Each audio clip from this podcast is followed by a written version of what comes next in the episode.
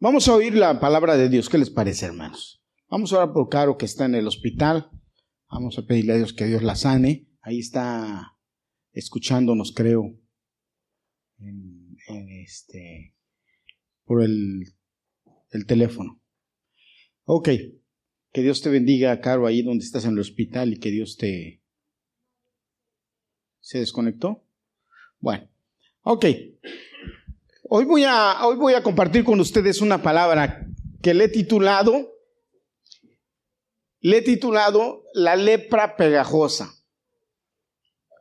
¿Ya saben de quién voy a predicar? La lepra pegajosa. ¿Qué es lepra?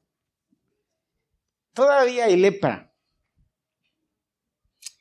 Eh, yo tenía un, compañero de la universidad que cuando estudiaba en el seminario teológico que era doctor, médico. Y él eh, estaba un día compartiéndonos que él tenía un maestro que era eh, doctor, un maestro, él, era doctor y tenía obviamente un maestro que era doctor, y él era especialista en lepra. Y trabajaba en el sureste de México y él contaba que en el sureste de México era un lugar en donde se daba la lepra. Y dice, él platica que la lepra tiene una característica, la lepra solamente es contagiosa en una etapa, no se contagia siempre. O sea que tú puedes tener relación con un leproso, pero solamente hay una etapa, yo honestamente no sé cuál es la etapa, eh, obviamente los doctores lo saben, pero que hay una sola, una etapa en donde la lepra es contagiosa una etapa. Lo, curioso y lo interesante es que este doctor contaba que su maestro, que era especialista en lepra, murió de lepra. O sea que si él sabía que la lepra solamente se contagiaba en una etapa, curiosamente se contagió y murió de lepra. Ahora, la lepra es una enfermedad muy fea. Es una enfermedad que es verdad, ya no es muy común. Ahora la lepra de nuestros días es el cáncer. Pero la, la lepra es una enfermedad que lo primero que hace es que te, fíjate, lo primero que te hace es que te quita la sensibilidad. Ya no sientes, tu cuerpo deja de sentir. Y doctor, hice mi tarea, ¿eh? por si acaso. Deja de sentir. Eh, Ustedes saben como algunos diabéticos, que yo creo que es que esa es, puede ser una similitud, algo parecido. Los diabéticos es curioso. Eh, eh, yo voy al médico y la doctora me dice, ¿usted es prediabético? Yo le digo, cuernos, ¿qué? Eh, porque le quieren dar un, luego, luego una medicina para la diabetes. No, no, no, a mí no me vengan con cuentos. Yo dejo de comer azúcar un mes, voy y me hago los análisis de sangre y sale mi azúcar bajita. Y dice, ay, qué bueno, tú eres diabético, pero ya no. Porque dejé de comer pan y un mes antes de que me hicieron mis análisis de sangre dejé de comer pan, dejé de comer eh, mi cajeta que me gusta, dejé de comer dulces, dejé de comer todo eso por un mes. Voy y me dan un examen de sangre y salgo bien. Porque a mí no. Bueno, es que diabético, el Señor lo reprenda. Pero eh, eh, la lepra, entonces, lo primero es que empieza a perder la sensibilidad. Curiosamente, se empieza a manchar la piel, se empieza a poner negra, especialmente en los dedos y en las, en la, por ejemplo, en la cara, en la nariz, las orejas y algunas partes del cuerpo. Lo curioso es que se le puede caer un pedazo de, de dedo al leproso y ni cuenta se da. Ahora sí que, oye, mira, ya se te cayó la mano y el leproso ni cuenta. El detalle es que se le, se le cae el dedo, se le cae una parte del, cuerpo, de la cara, la cara se deforma, eh, se le cae, se le cae este, la nariz, se le caen las orejas y se le empiezan a caer los ojos, se le echan a perder, puede, puede perder hasta la, a la visión. Eh, el detalle es que el, cuerpo sigue trabajando y la parte se le cae y, queda como, como si estuviera eh, em, o sea, no sangra, no sangra cuando se le cae, sino que se echó a perder y se cayó. Es, es una enfermedad muy terrible, muy fea. Pero esa es la lepra. Eh, ah, perdón, antes, Ustedes han visto, por ejemplo, el pan, cuando el pan se está echando a perder, cómo se enlama, se pone blanco. Pues así se pone la lepra. Precisamente igual, esa es la característica. Entonces, en Segunda de Reyes, capítulo 5, nos habla de un hombre que era leproso, Namán. ¿Cuántos han oído? Nosotros, yo no sé si allá en Cuba, pero allá en México cantábamos, las aguas del río del Jordán limpiaron la lepra de Namán. Si tú te lavas en las aguas del bautismo, la sangre de Cristo te puede limpiar. Yo la cantaba desde chiquito, me la aprendí y la cantábamos. Es una canción que cantábamos desde chiquito. Capítulo, Segunda de Reyes, capítulo 5, versículo 3 dice, ella dijo a su Señor, no pusiste el texto, Juanito, ¿verdad? Ojalá mi Señor se presentara al profeta que está en Samaria, pues él lo sanaría de su lepra. Voy a leerlo otra vez. Segunda de Reyes, capítulo 5, versículo 3. Ella dijo a su señora, ojalá mi Señor se presentara al profeta que está en Samaria, pues él lo sanaría de su lepra. Amén. Oremos, Padre, te bendecimos. Gracias porque tú nos has sanado de la lepra. Gracias porque tú nos has librado de la maldición del pecado.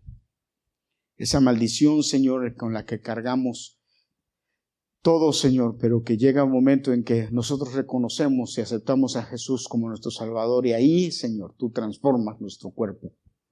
Nos cambias de muerte a vida, nos das, Señor, vida eterna. Gracias por esto.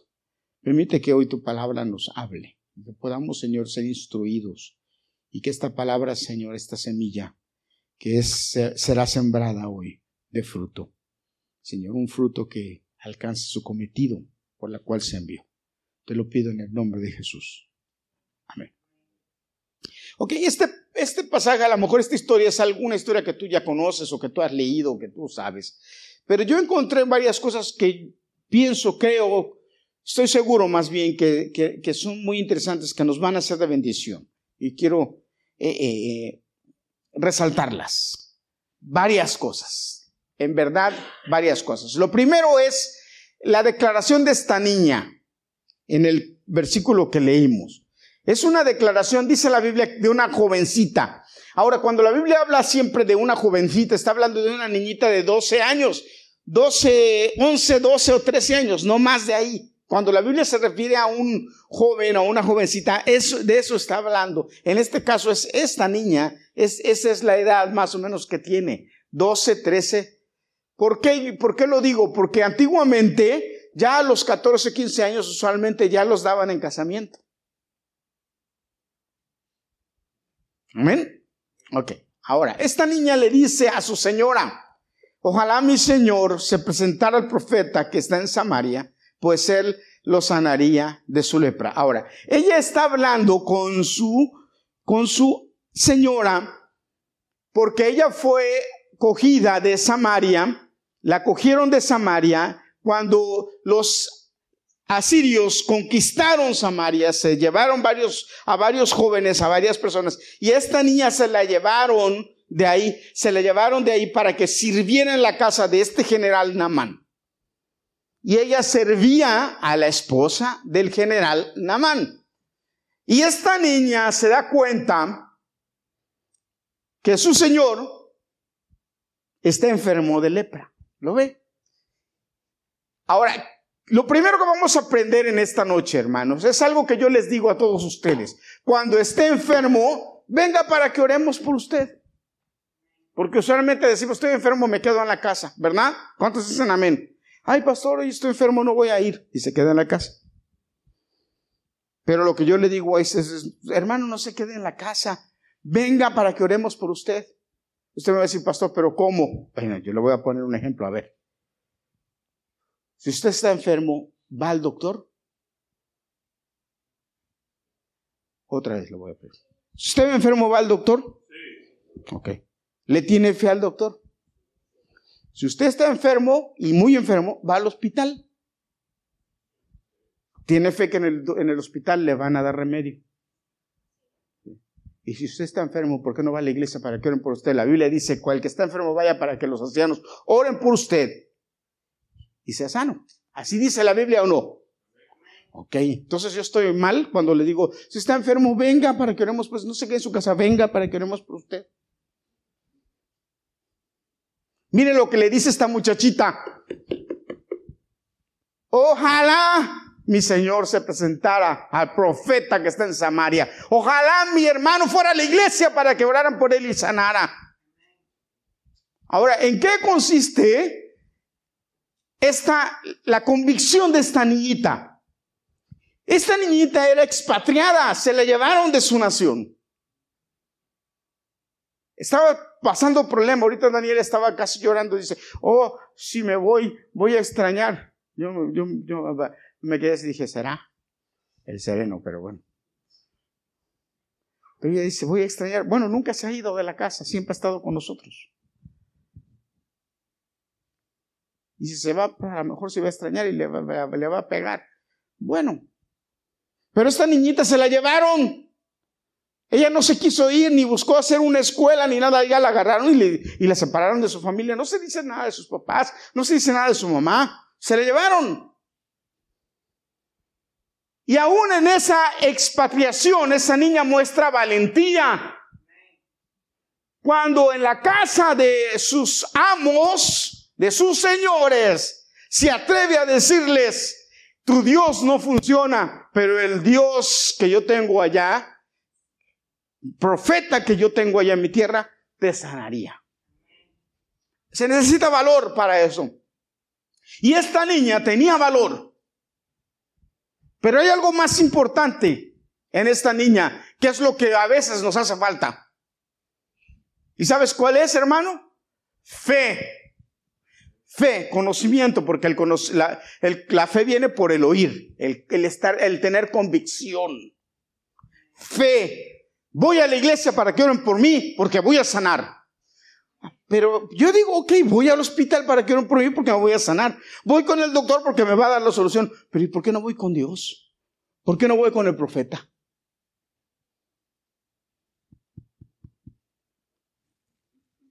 Ya estoy como, como este profeta, porque este profeta estaba calvo así como yo. Ahorita que estaba hablando de los pactos, Liliana, yo decía, ¿será bueno hacer un pacto y decirle a Dios que me crezca el pelo de acá atrás? Pero ni me veo. No perdemos tiempo en esas tonterías, hermanos. Pero hay que pedirle a Dios un pacto que valga la pena. Aquí que me crezca el pelo. Ya hasta me lo estoy dejando crecer aquí a ver si se me tapa la pelona. Pero ¿saben qué es lo que me pasa? Se me ve como si trajera un... ¿Cómo le llaman esos? Un peluquín. Le hago así, me tiembla aquí. Se necesita fe.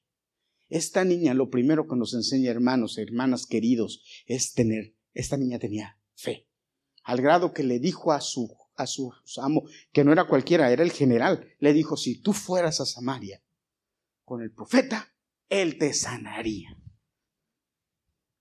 Tenía confianza en su Dios, tenía confianza en su, en, su profeta, tenía confianza en él. Y hermanos, a nosotros, ¿qué nos pasa? ¿Por qué no tener confianza? Ir a la iglesia y pedirle, pastor, ore por mí, estoy enfermo. Ay, mejor me quedo en mi casa. No, hermano, venga para que oremos por usted. O llame, si de verdad no puede, si de verdad no puede, va, ve, hermano, pastor, venga a orar por mí. Que yo voy a orar por usted. Yo me acuerdo cuando Adolfo estaba enfermo, yo, recién operado, recién operado, ¿verdad, Adolfo? ¿Te acuerdas? Y Adolfo, pero no, que el pastor vaya a orar y fuimos a orar por Adolfo en medio del COVID y de la situación, Adolfo no estaba fuimos a orar por Adolfo, recién operado. ¿Cuánto tenía de, operado? No me acuerdo porque, porque subía las escaleras con, con este cuidado, no me acuerdo. Pero hay que tener fe. Y lo primero que aprendemos de este pasaje, hermanos, es lo esta niña, esta niña tenía fe en que Dios, el Dios de Israel, el Dios del profeta, tenía fe para que para sanar al, al, leproso. Ahora, qué interesante es que, que, el leproso oye la situación, oye a la esposa e inmediatamente va donde el rey y le dice al rey, mira, me dijeron que allá en Samaria hay un profeta que puede sanarme. Y el rey, le dijo, Namán, lánzate. Yo te voy a dar cartas para que vayas y le digas al rey de Israel que te sane. Y inmediatamente. Dice que agarró dinero, plata. Dice, según, según los, los eh, historiadores, dice que agarró un promedio de dos millones de dólares, lo que sería hoy dos millones de dólares, para llevárselo de regalo al profeta. Y, y arrancó. Y arrancó. O sea que cuando vaya con el pastor ahora por él, Pero espérese tantito, no se emocione, que yo no me emociono. Y se lanzó con el rey. Y cuando llegó con el rey, fíjese, aquí vamos a ver la ah, vamos a aprender también de, ya aprendimos de la mentalidad de la muchacha, de la jovencita, ¿verdad? Acuérdese que era una jovencita de 12 años y la fe de esa niñita, fe, ¿eh? Volté con el de lado y pregúntale, ¿cuántos años tiene tu fe? Hermanos, la fe es un ejercicio. Lo voy a repetir, fíjese, la fe es un ejercicio. Usted, Pablo dice, ejercita tu fe. O sea que yo pongo a ejercitar mi fe y mi fe trabaja y va creciendo. ¿Cuántos dicen amén? Hay que tener fe. Ok, llegamos con el rey, el rey de Israel. Llega Namán con el rey el rey Joram se llamaba. El rey Joram, Joram. Y le dice al rey, rey, vengo aquí porque me mandaron. Me dijeron que aquí había, que tú me ibas a sanar. Y, luego le da las cartas del, rey. Y cuando lee las cartas, le dice, ahí te mando a mi siervo Namán para que lo sanes. Sánalo. Y este hombre, el rey, ¿qué pasa? El rey Dice que se rasgó los vestidos y dijo, este hombre lo que quiere es pelear conmigo y matarme. Porque acaso soy yo Dios para sanar a este? ¿O yo decido sobre la vida o la muerte? ¿No, no es verdad que él quiere mal conmigo? Y, y temblando se rasga los vestidos. ¿Qué refleja este rey, Joram? Falta de fe, primero, no tiene fe. ¿Pero por qué no tiene fe? Porque no tiene Dios. Era un rey malo. No tiene Dios. Pero espérate. No tiene Dios porque no tiene una relación. No tenía relación con Dios. ¿Ustedes están viendo las dos caras? Ok, ¿tenemos fe en Dios o no tenemos fe? Ese sí tenía razón en quedarse en la casa. De llamar y decir, pastor, no voy porque estoy enfermo. ¿Tú te estás riendo de nervios o qué? Porque por otra razón también se quedan en la casa. Ah, No tenía fe. El rey de, el rey de Israel no tenía fe. No tenía relación con Dios, nada. Entonces empezó a temblar, dijo, ya, este cuate ya va a venir a hacer problemas. Sí, los sirios otra vez van a hacer problemas con nosotros. Pero entonces aquí vemos oh, tercer, nuestra tercera persona, Eliseo, el profeta. Te estoy, manejando el, pasaje como viene, ¿eh? Así. El profeta, el profeta oye que el rey está desesperado, que se rasgó los vestidos y, le dijo, ¿qué te pasa? Le dijo al rey. ¿Qué te pasa? ¿Por qué haces eso? ¿Por qué te estás preocupando y te estás rasgando tus vestiduras y te estás poniendo así? ¿Qué te pasa? Le dijo. Quédate tranquilo. Lo primero que eh, nos enseña eh, eh, el profeta es que nos da, nos enseña, ten paz, suave, suave, tranquilo.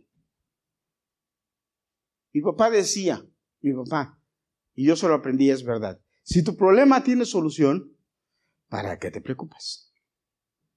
Y si tu problema no tiene solución, ¿para qué te preocupas? Mi papá sí decía, si tu problema tiene solución, ¿para qué te preocupas? Ocúpate, haz lo que tengas que hacer. Y si no tiene solución, ¿para qué te preocupas? Le voy a poner un ejemplo. Si está enfermo y el doctor le dice va a sanar, pero hay un proceso, entonces no se preocupe.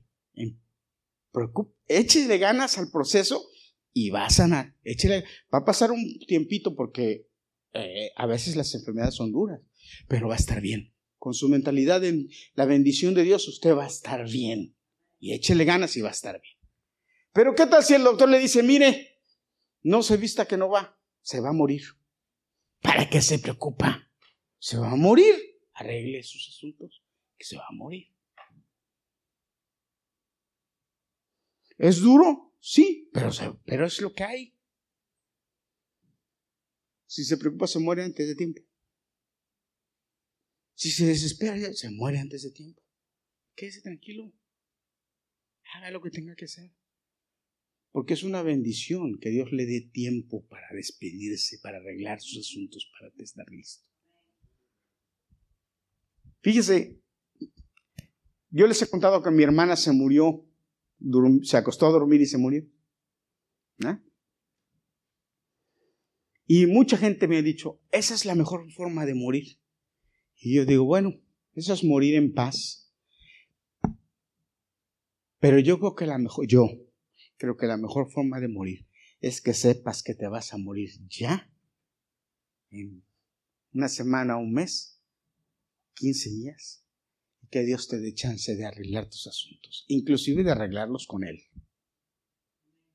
y de arreglarlos con los demás. Pero no arreglarlos como aquella suegra que estaba muy enferma y se iba a morir, la suegra, y ya le dijo el doctor, mire, yo creo que usted esta no sale. Así es que, y llamó a la nuera y le dijo, venga, mija, porque el doctor me dijo que me voy a morir. Y quiero que sepa, a la nuera le dijo, quiero que me, que me perdone lo mal que me porté con usted. Y quiero que sepa que, que, que yo la perdono y que usted me, me, perdone. Ay, suegrita, pero no se preocupe, yo la amo. Sí, sí, sí, sí, pero es que yo fui mala. Yo me porté mal con usted porque para mí usted no es digna de mi hijo, pero bueno. Pero como ahora ya me voy a morir.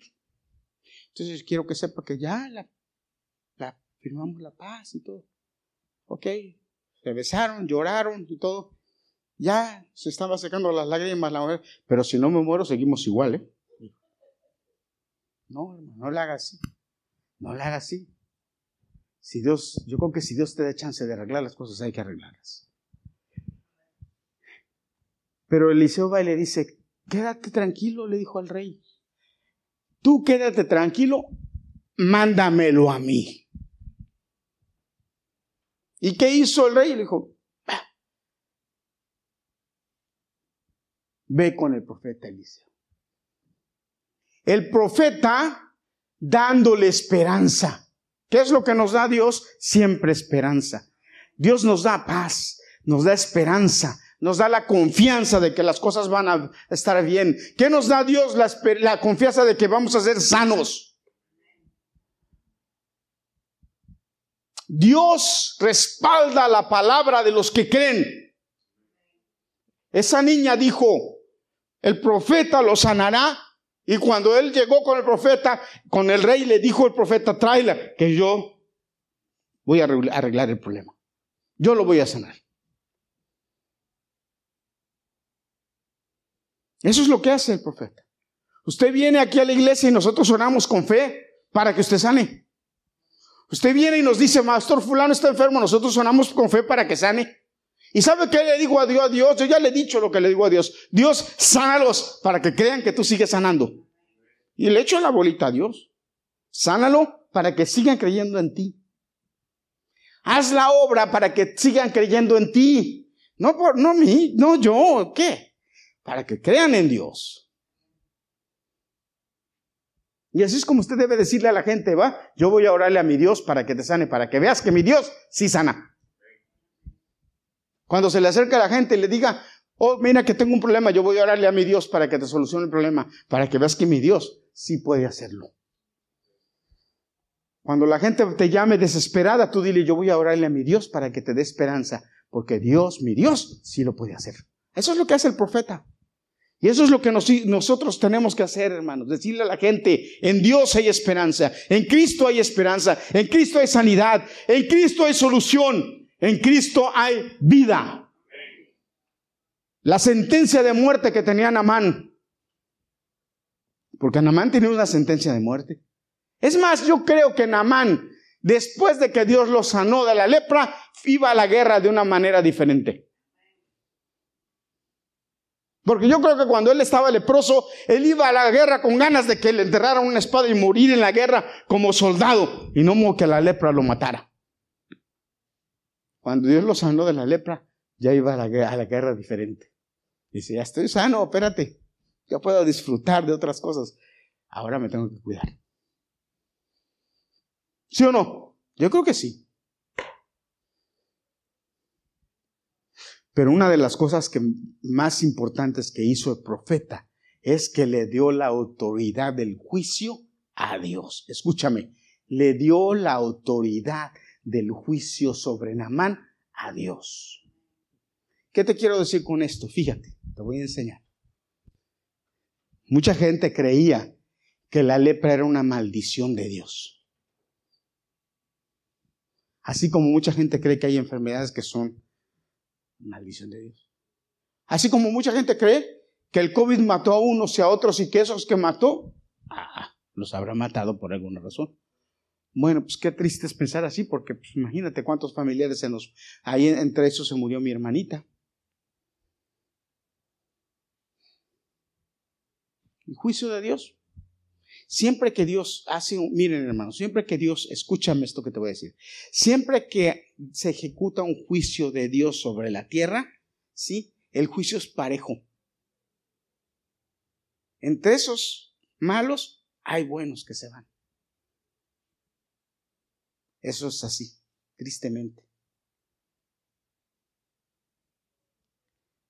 Porque para Dios es mucho, más valor la vida eterna celestial que esta vida.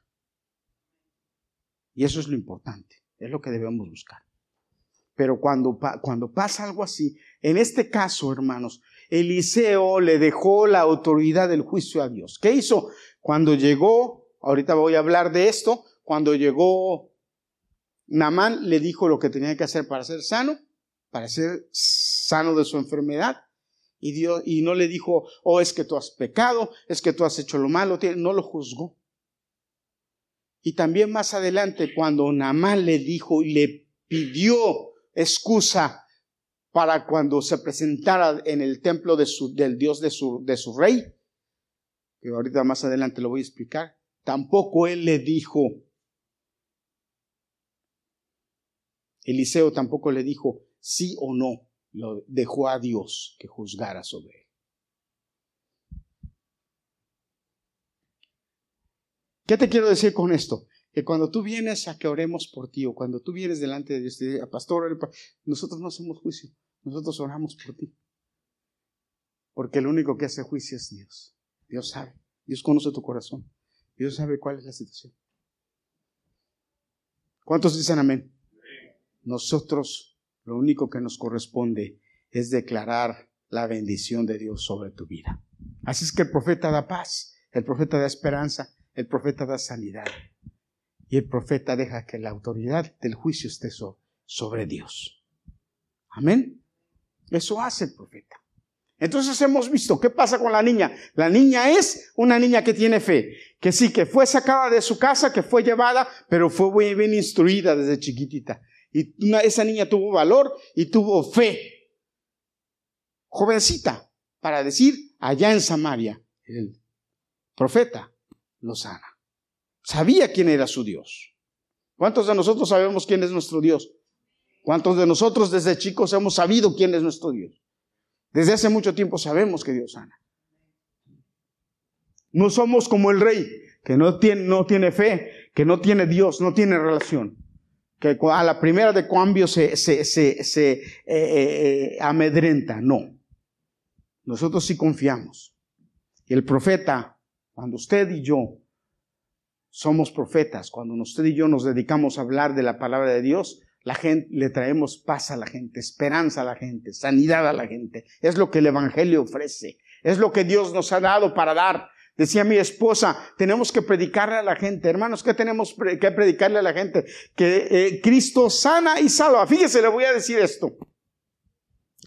Cuando llegó, cuando Jesucristo estaba predicando el Evangelio, Amén. Jesucristo estaba predicando el Evangelio. Y entonces agarran y se llevan preso a Juan el Bautista. ¿Usted se acuerda? Se llevan preso a Juan el Bautista porque ya le van a cortar la cabeza, porque lo van a, a matar. Los apóstoles de Juan el Bautista empiezan a seguir a Jesús.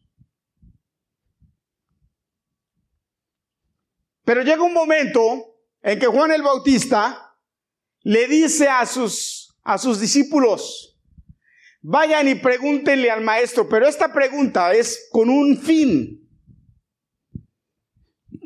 Váyanle y pregúntenle a él si él es el Mesías o tenemos que esperar a alguien más. Ahora, ¿por qué Juan el Bautista le pregunta esto o le manda a sus discípulos a que le pregunten esto a Jesús?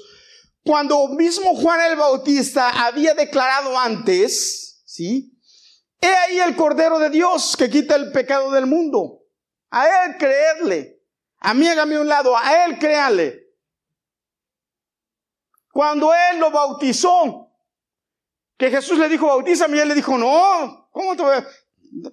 Haz lo que, es preciso que se haga así. Y después vio la manifestación del Espíritu de Dios, de la voz del cielo y del Espíritu de Dios entrando en Él como paloma. Y la voz del cielo que dijo, este es mi Hijo amado, en quien me complazco.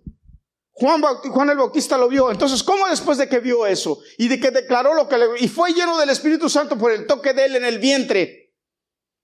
¿Por qué razón va y le dice a sus discípulos, vayan y pregúntenle? ¿Por qué? Porque él quería que sus discípulos, si fueran afirmados como él estaba.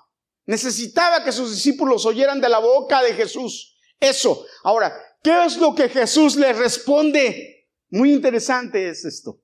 ¿Qué es lo que Jesús le responde? Vayan y díganle, cuando vinieron y le preguntaron, Jesús le contesta, vayan y díganle que los sordos oyen, los ciegos ven, a los pobres les es predicado el Evangelio. ¿Por qué Jesús les contestó esto y no sencillamente les dijo, sí, yo soy? ¿Por qué Jesús les contestó esto, hermanos? ¿Ustedes saben por qué Jesús les contestó esto? ¿O no? Se los voy a decir. Porque la profecía decía que cuando el Mesías volviera, Él iba hacer que los sordos oyeran ¿Se acuerda de la canción que cantamos? Y los ojos de los ciegos se abrirán y ellos verán, los oídos de los sordos. Esa es una profecía sobre el Mesías. Es una profecía sobre el Mesías. Y estos discípulos de Juan la sabían. Todo Israel sabía esa profecía. Los estudiosos sabían la profecía. Jesús sabía la profecía. Juan el Bautista sabía la profecía. Y cuando entonces vienen los discípulos y le preguntan al maestro, el maestro sencillamente les contesta, la profecía se está cumpliendo ahora en mí. Punto. Los ciegos ven, los sordos oyen y a los pobres se les es predicado el Evangelio. Cuando ellos oyeron esto dijeron, la profecía se está cumpliendo en ti. Amén, tú eres. Vamos y le siguieron. Amén. El conocimiento de Dios. Amén, hermano. Entonces, eso es lo importante del Evangelio. Y ese Evangelio es importante, es el que predicamos nosotros. Es el que tú y yo predicamos, pero tenemos que predicarlo con fe, primero creyéndolo nosotros. Ahora, voy a hablarte de este cuarto hombre, Namán. Namán, ¿quién era Namán? Eh, eh, era un hombre poderoso. Namán no era cualquier hijo de gendarme, Namán era poderoso. Él era el generalísimo Namán. La mano derecha del rey. Dice la Biblia que era el, inclusive el que, el que iba sosteniendo la mano del rey cuando el rey entraba a adorar a su Dios. el dios Rimun, el que adoraba eh, este rey sirio. Oh, muy importante, muy rico. Digamos que era el segundo del reinado. El rey, después él. Imagínense. A tal grado que va donde el rey le dice, mira, me dijeron que me podían sanar y él le dijo, ¿eh? Pero ¿qué características nos enseña Amán? Parece que esa actitud o ese poder que Namán tenía lo hacía un hombre arrogante. Lo hacía un hombre de esos que creen que todas las cosas tienen que ser como él dice. Bueno, porque usualmente se sean como él quería. Él era el que mandaba, el que determinaba, el que, el que disponía para la guerra. A cualquiera le decía lo que tenía que hacer y lo hacía. Pero ¿qué le, enseña, qué le tenía que enseñar Dios a Naamán para sanarlo? Dios para sanar a Naamán, antes de sanarlo, tenía que enseñarle algunas cositas. Y eso es algo muy importante que nosotros debemos aprender, hermanos.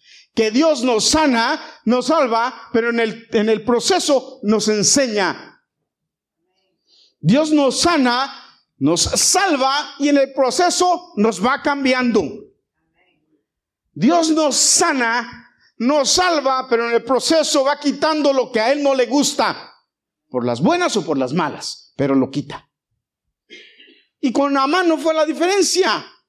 Lo primero que le dijo Dios a Namán es, las cosas no van a ser como tú crees, Namán. El profeta lo mandó llamar y el rey le dijo, eh, eh, el profeta le dijo al Dios, al rey de Israel, mándamelo. Y el profeta y el rey de Israel le dijo a Namán, ve con el profeta. Y ahí va Namán con toda su comitiva.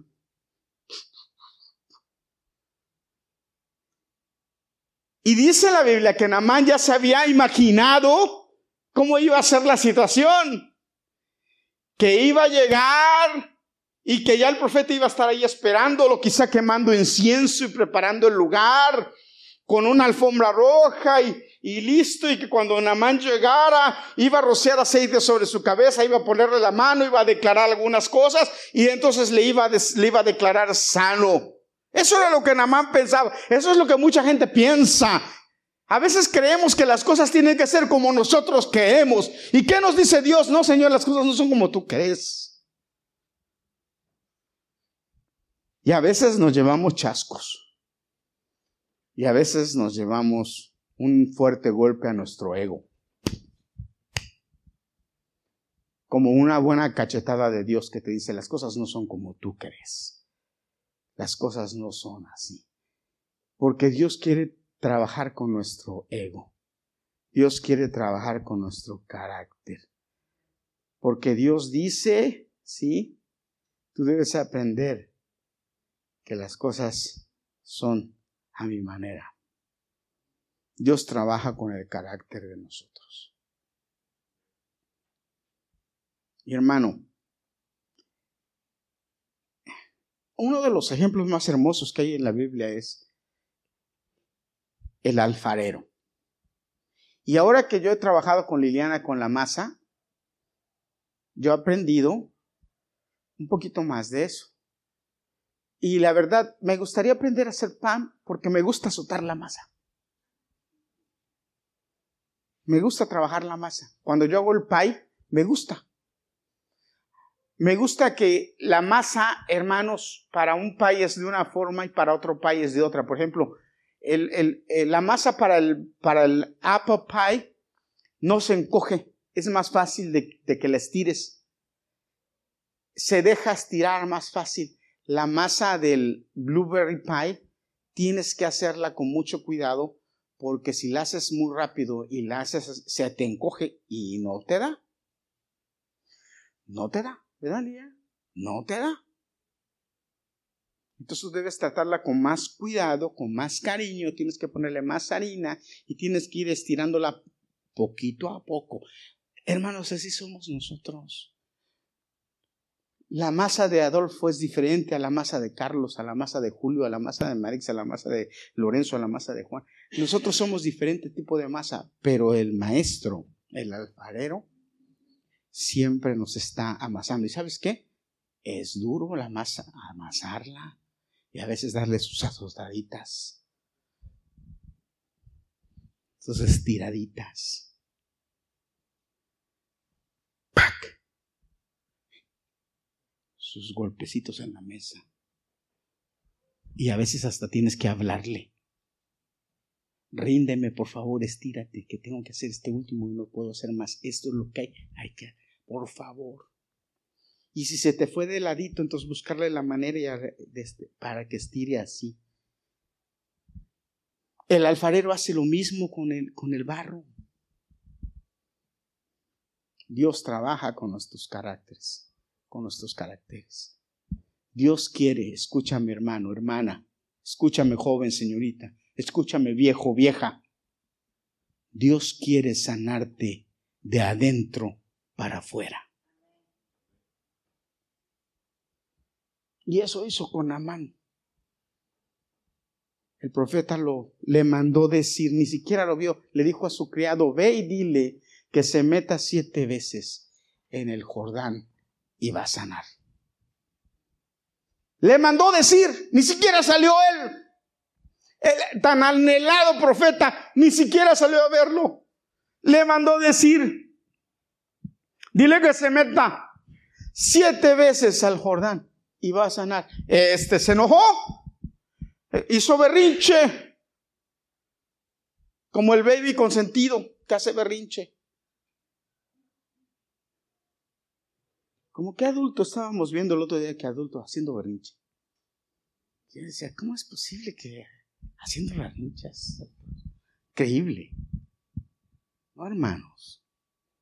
No. Hay que es que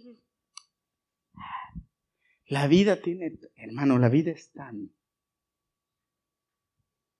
Perdemos el tiempo con tonterías, con berrinchitos. Los, los, maridos con las, el marido con la esposa y la esposa, ay, ¿por qué es que me dices así? A veces nos ponemos, ay, es que por tonterías, cuando la vida es más que eso. Ay, es que no me calentaste los huevos. Come Ay, ¿por qué no me trajiste el pan que te dije? Come A veces de verdad nos ponemos por tonterías. A veces, ay, que yo no voy a la iglesia porque. Ay, come hermanos. Ya estamos en otro nivel. O debiéramos estar en otro nivel. Pero si tú quieres que Dios siga trabajando contigo, Dios va a seguir trabajando contigo. Pero ¿cómo va a hacerlo? Te va a jalar. Te va a estirar. Te va a dar tus azotaditas.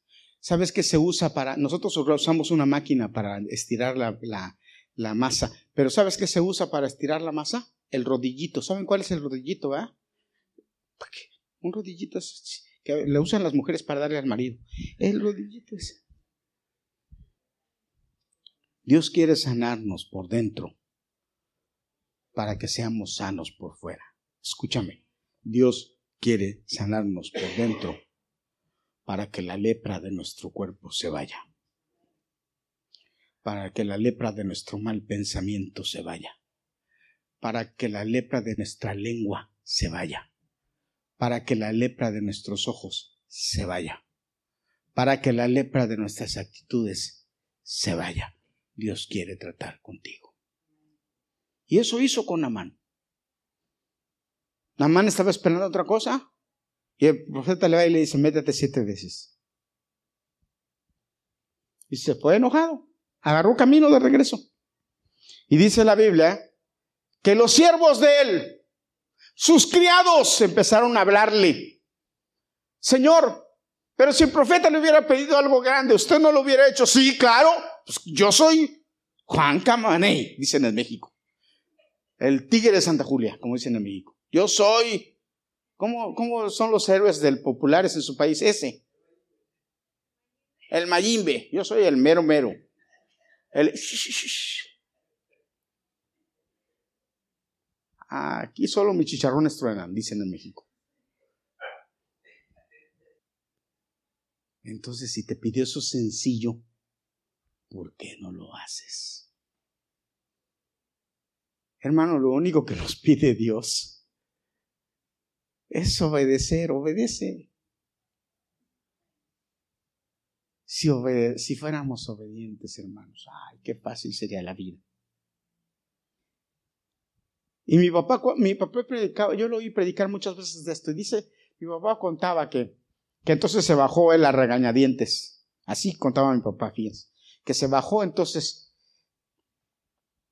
una mano a regañadientes. Y dice que fue y se metió y dijo que agua tan sucia está tan... Allá en Babilonia, en, Siria, ríos tan... Y este. Pero voy a hacerles caso a ustedes, pero nada más con que no me sane los mando a matar a todos. Dice que fue y se metió una vez y salió y que vio Miren, estoy igualito. Nada. Siete veces le lleva una. Métase. Le faltan seis. A la segunda. Nada. Ni tantito. Es más, se me cayó el otro pedazo. Pero le dijeron que son siete llevados. Sí, métase. Y dice que a la sexta vez que se metió, dijo, no, esto no funciona. Sí va a salir. Ya no le falta una. Hasta le echaron porras. Chiquito, mamá, mamá, mamá. Sí, se puede. Dice la Biblia que cuando se metió la séptima vez, hasta la séptima vez, él no vio resultados. Hasta, repítelo conmigo, no vio resultados hasta la última vez no vio resultados hasta la última vez. Hasta, ¿Por qué? ¿Por qué hasta la última vez vio resultados? ¿Por qué Barbarita hasta la última vez? ¿Por qué hasta la séptima ocasión vio, vio resultados? ¿Por qué? Porque esa es la obediencia. En eso consiste obedecer. Al profeta le dijo siete. Si le hubiera dicho diez, diez. Si le hubiera dicho tres, tres. Le dijo siete. Métete siete veces. Ahora yo me pregunto, ¿por qué se le ocurrió al profeta siete? ¿Fue Dios que le dijo, dile que se meta siete veces? ¿O fue el profeta? Yo creo que fue el profeta, pero fue el siete, pero creo que el siete le gustó porque el siete representa a Dios siete veces.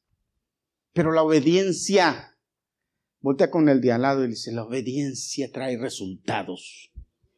Obedecer trae resultados.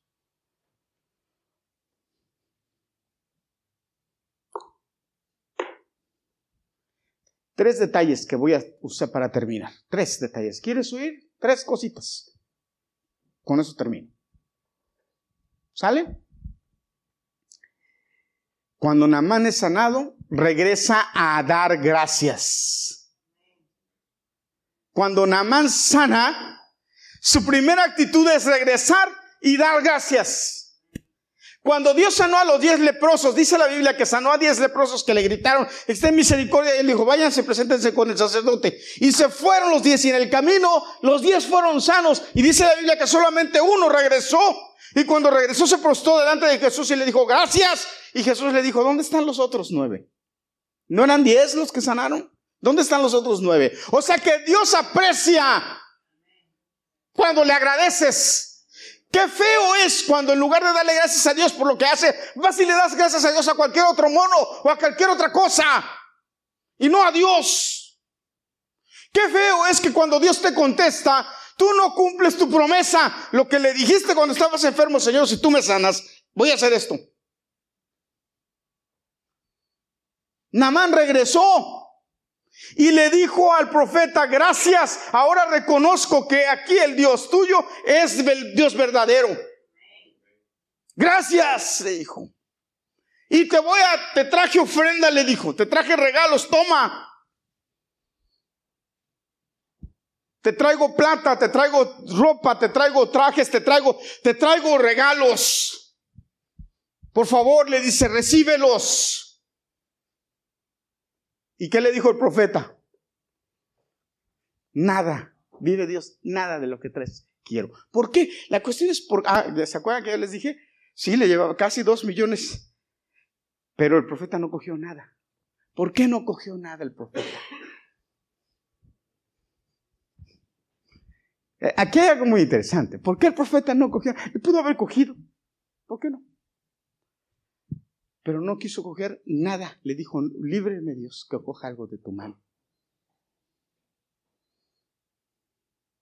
Esa fue la forma de Eliseo de darle la gloria y la honra a Dios, de decirle, Dios es el que hizo esto.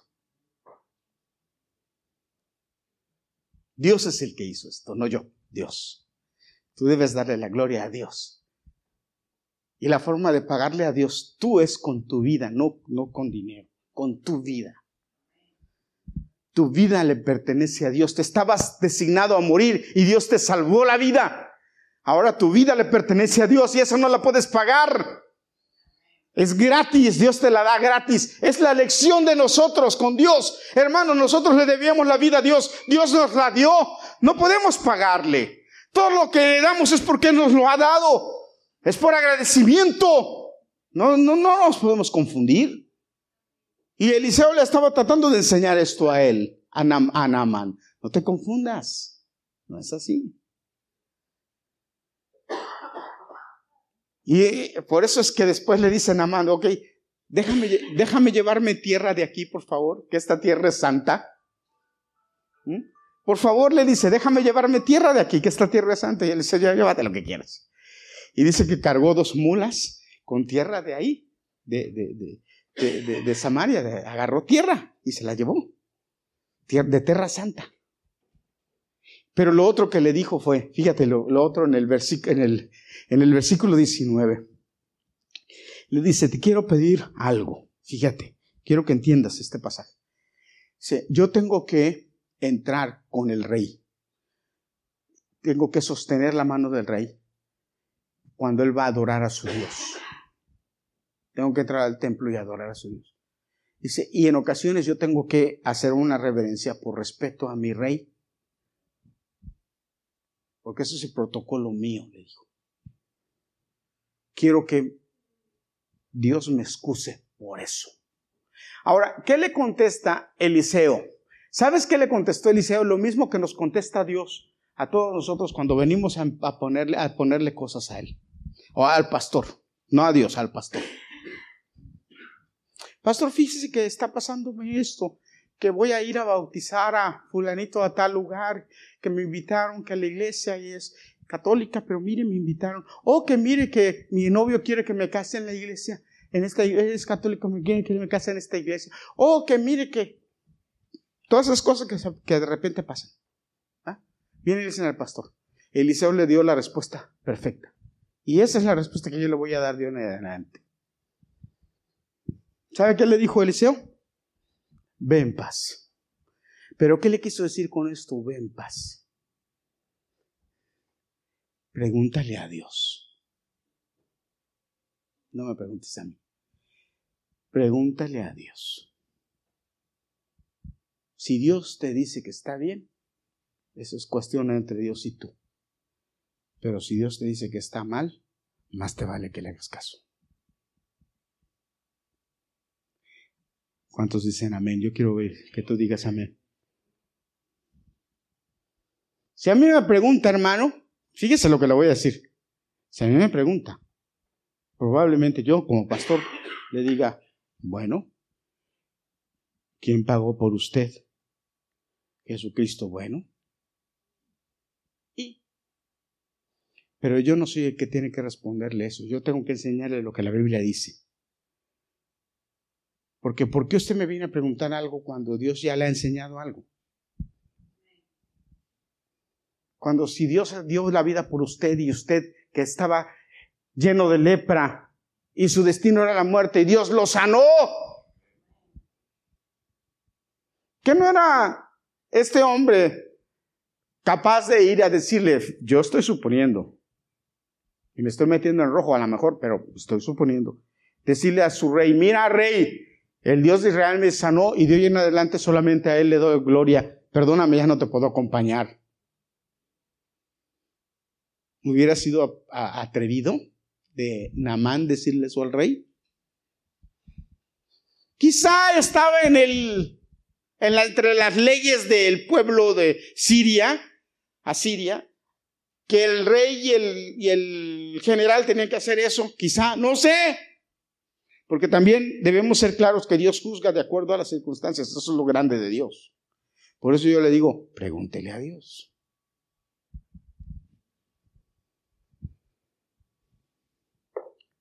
Naamán le dijo, cuando tenga que ir a adorar a mi rey a Rimón, Rimón se llamaba el rey, el Dios, yo tengo que inclinar, perdóneme,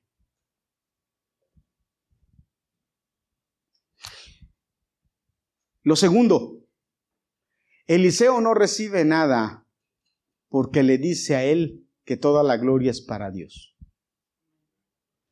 No me des nada. Y se devuelve Namán con todo. Pero ¿qué pasa? Ya saben lo que pasó después, ¿verdad? El famoso Geisa se llamaba. O Geisi, o Geisa, así le dicen. Geisa. ¿Cuál fue el problema de este hombre? ¿Cuál fue el problema de este hombre? ¿Ambición? ¿Fue ambicioso? Dice la Biblia que, ay, ¿cómo mi amo desprecia lo que éste le trae de regalo? Esos dos millones de dólares, de, de dólares, ¿por qué no los agarró? Le entró la codicia. Pero ¿saben cuál fue el problema de este hombre? Yo quiero que lo entiendas tú hoy conmigo. Se le olvidó cuál era su posición. A él se le olvidó que era un siervo, siervo de Eliseo. Él era el siervo de Eliseo. Se le olvidó. Ahora te lo voy a poner más bonito. Escúchame. Escúchame. Porque yo voy a terminar con esto ya. Te lo voy a poner más bonito. A veces, muchas veces, perdemos lo más importante por migajas de pan. Porque esas eran migajas. Él, a él fue y le dijo que le diera 120 kilos de plata y dos vestidos. Él le dio 400, 240 kilos de plata le dio tanta plata que mandó dos siervos a que se la llevaran, se la cargaran, porque no, él no podía. Dos siervos se la tuvieron que cargar. Y fue y la escondió en su, en su tienda. No sé. Después Eliseo le dijo, ¿qué no te vi yo? Es asombroso. Pero fíjate, te voy a explicar algo que tú, a lo mejor, ¿cuántos, cuántos han visto ese pasaje? ¿Cuántos han leído? Han visto, han dicho, este, este ambicioso, este, este es un tonto. Hermanos, es un tonto. Y a veces nos portamos así, perdón hermanos, a veces nos portamos así. Escúchame, ¿quién era Eliseo de Elías?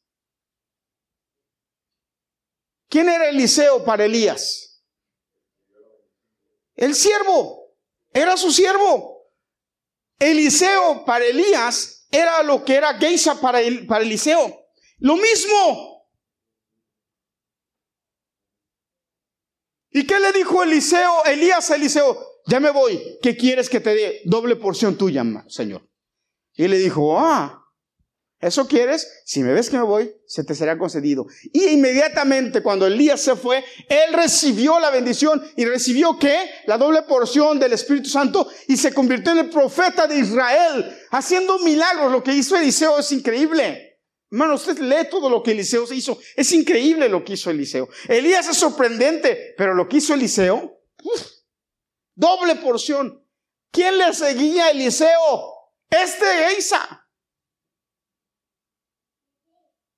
Y cambió esa posición por unas monedas de plata y un par de vestidos. Dejó que el diablo lo tentara. ¿Qué pasó con Adán y Eva en el huerto del Edén? lo mismo. ¿Cuál es la situación del diablo? Nos quiere robar la bendición por algo aparentemente bueno.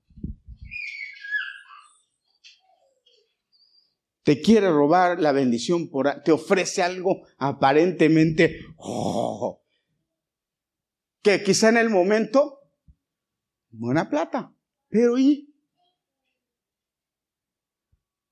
Qué triste es que no solamente perdió esa oportunidad, sino que después Eliseo le dijo, bueno, quisiste el dinero de Namán, toma también la lepra. Tú y tu familia, tú y tu familia van a ser leprosos. ¡Wow! Tú y tu familia. Y aquí dice la Biblia, yo visito la maldad de los padres sobre los hijos. Dijera mi hermano Jonatán, chinos en Italia. De poder haber sido el heredero de la bendición, heredó la maldición. Por eso yo le titulé este sermón la ¿La qué? La lepra pegajosa. Porque como fue pegajosa, se le pegó. Dice que salió de la presencia de Eliseo blanquito, lleno de lepra. Blanquito, lleno de lepra. La pregunta es, ¿qué le hacía falta a, a, a, ¿Qué le hacía falta? ¿De qué carecía? ¿De qué tenía necesidad? De nada, hermano. No le hacía falta nada, todo lo tenía.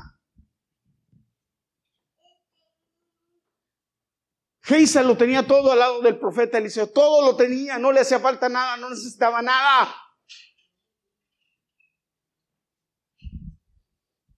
¿Qué pasó? Quiso lo que no le pertenecía. Quiso lo que no era de él. Por eso yo le digo, hermano, y escúcheme, porque ya voy a terminar, escúcheme. Por eso no anhele, no desee lo que el otro tiene. Usted no sabe lo duro o lo que tiene que pagar la persona por eso. No tiene idea. Por eso la Biblia es bien clara cuando dice no codices ni la casa, ni la mujer, ni el, ni el, ni, el, ni el carro, ni, ni, nada del otro. No sabes el, el trabajo que el otro tiene que pasar para tener lo que tiene. No tienes idea. Que lo que tengas sea suficiente, lo que Dios te ha dado a ti, con eso está contento. Ahora la pregunta para terminar es, ¿qué te hace falta? Hermano, hermana, ¿qué te hace falta? ¿Qué no cantamos esa hermosa canción? No me falta nada si te tengo a ti. No me falta nada porque te tengo a ti. ¿No la cantamos? Yo sí la canto y la canto con gusto y con ganas, seguro. ¿Eh? No me hace falta nada si te tengo a ti. Amén. Bueno, yo creo que aprendimos algo, algunas cosas buenas hoy, hermano. Y si no, bueno, pues ahí Juanito cuando la grabe para que se la dé y usted lo vuelve a escuchar, porque yo creo que hay cosas que, que tienen que tocarnos hoy y tienen que hacernos reaccionar. Póngase de pie, vamos a terminar. Le invitamos que la próxima semana, acuérdese, no deje de venir. Amén, por favor. Y feliz día de acción de gracias a todos. Que Dios los bendiga. Levante las manos para recibir bendición. Oh, te adoramos. Mañana hay oración, venga, temprano.